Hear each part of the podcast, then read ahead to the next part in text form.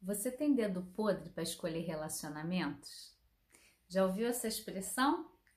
Muito bem-vindo ao 100 Reflexões para o Autoconhecimento. Hoje a nossa reflexão de número 43. Dedo podre para relacionamentos. É muito interessante ouvir essas expressões, né? Tem alguma sabedoria em todo conhecimento e ao mesmo tempo podem trazer muitas reflexões. Quando a gente usa essa expressão, né, dedo podre, é como se a gente não soubesse escolher. E isso para mim é um paradoxo tão grande, porque eu acredito que tudo que a gente atrai, tudo que a gente vivencia é exatamente o que a gente precisa. E aí você pode falar: "Poxa, Kelly, mas como assim? Eu atraio sempre um relacionamento tóxico." Ou eu atraio uma pessoa que quer me controlar, ou eu atraio uma pessoa que não tem autonomia, eu tenho que me sentir responsável por ela, ou então eu atraio uma pessoa extremamente possessiva e ciumenta. Kelly, isso sempre se repete, é dedo podre, é dedo podre. Então a gente vai olhar aqui hoje, né, a perspectiva do autoconhecimento. Não existe dedo podre. Na verdade, você está atraindo exatamente a pessoa que você precisa para curar algo dentro de você. E eu sei que ouvir isso né, nem sempre é fácil, porque a nossa cultura ela estimula que a gente procure sempre fora as causas da nossa alegria ou da nossa tristeza, né, das nossas escolhas, elas ficam sempre é, são remetidas a que é algo fora. Então se eu tiver aquela pessoa assim, eu vou ser feliz. Se eu tiver aquela casa ou aquele bem, eu vou estar em outra situação de vida. Mas na verdade, gente, tudo que está fora está dentro. E nem sempre também é fácil a gente se responsabilizar por isso. Mas eu falo para você que no autoconhecimento não tem como a gente crescer, a gente amadurecer se a gente não tomar as rédeas das nossas escolhas, da gente se responsabilizar por tudo, tudo que nos acontece. Quando a gente faz só esse passo de entender que tudo que está acontecendo fora de mim, o meu trabalho, a minha relação com meu filho, a minha relação afetiva, tudo que está fora é um reflexo, é um espelho do que está dentro de mim. Quando eu posso me responsabilizar assim, eu tenho infinitas possibilidades de escolha. Percebe a diferença? Quando a gente diz eu tenho dedo podre, eu só escolho a pessoa errada, você está colocando esse poder que é seu de escolher quem vai estar tá com você fora. Ah, eu dou azar mesmo, já escolho. Quer ver? Daqui a duas semanas já o, o príncipe virou sapo. E por aí vai, né? Os nossos julgamentos. Então, quando a gente pode olhar, por que será que eu sempre repito um padrão? Existem duas maneiras muito comuns, né, acompanhando pessoas que eu via também muito na minha clínica, além de na minha vida, que era assim: ou eu ocupava aquele lugar do padrão, então né, nessa relação eu vou ser a possessiva, ciumenta, controladora. E aí, na próxima relação, trocava de lugar com a pessoa. Eu estava ali super disponível e a pessoa me controlando, sendo ciumenta. E na verdade, a pergunta que eu faço para você é: o que você já pode curar dentro de você nos relacionamentos? O que que essa pessoa ou essa relação está trazendo para você que você já pode fazer diferente? Para mim, tudo que se manifesta fora, que está incomodando a gente, já pode ser transformado.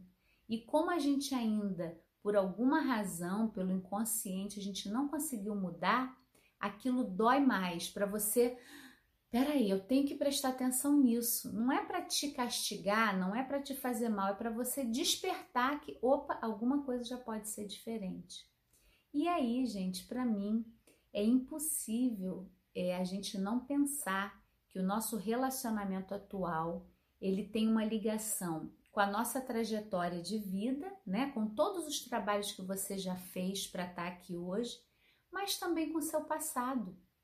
E não é para reviver o passado, na verdade é para curar esse passado. Uma vez eu estava num congresso em Curitiba e eu me lembro de um profissional que ele falou assim: Você sabia que todo mundo aqui, a gente pensa que entra com um parceiro no quarto e que está ali namorando? Na verdade, é uma grande suruba. Desculpe o termo, né? Mas é, é interessante a gente parar para pensar: mas como assim? O que, que ele está falando? Sempre tem ali, no mínimo, no mínimo, seis pessoas. Aí a gente olha assim: como? Seis? Sim, você e a pessoa que você está tendo relação, o pai e a mãe dela, o seu pai e a sua mãe, ou os seus referenciais de relacionamento. Tá tudo junto. Então, um primeiro ponto de reflexão para mim dos nossos relacionamentos é qual primeiro deles, né? Qual foi o seu referencial de relacionamento? Você viveu, cresceu num lugar onde tinha um casal, né, ou duas pessoas se relacionando de uma forma afetiva e amorosa? Ou não teve isso?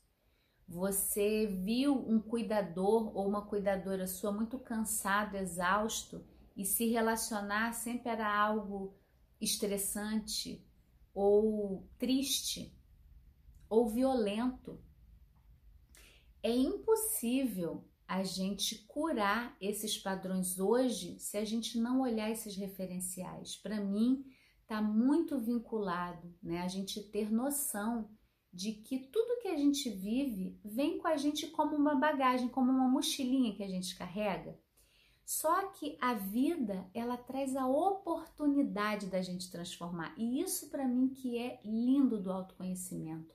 O tempo todo se a gente quiser falar assim, o universo, a existência, mas no fundo é a nossa energia, está nos convidando para curar coisas, está nos chamando para, olha, tá vendo isso aqui? Já não serve mais para você, você já pode abrir mão. E é daí para mim que vem esses relacionamentos que a gente diz que é dedo podre.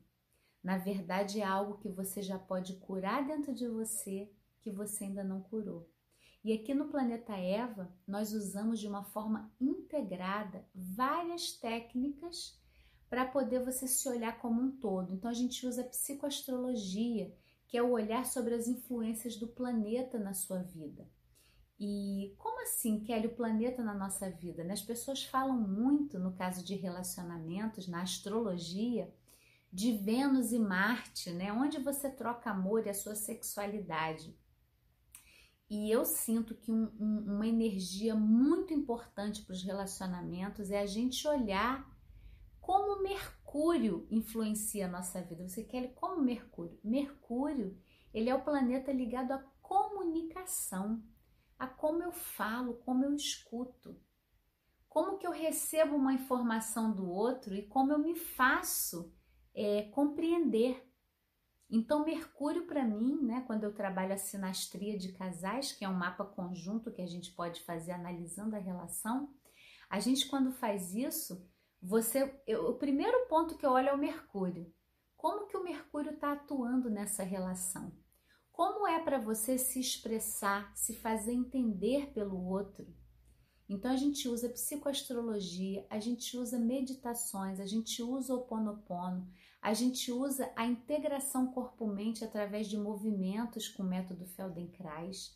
A gente usa aromaterapia sutil e isso tudo vem de uma trajetória minha de busca, né, de uma forma integrada para que você possa vivenciar ser mais inteira e atuar não nos sintomas, não apagando o incêndio, né? Alguns focos e que pode logo surgir outro incêndio, mas você atuar na causa.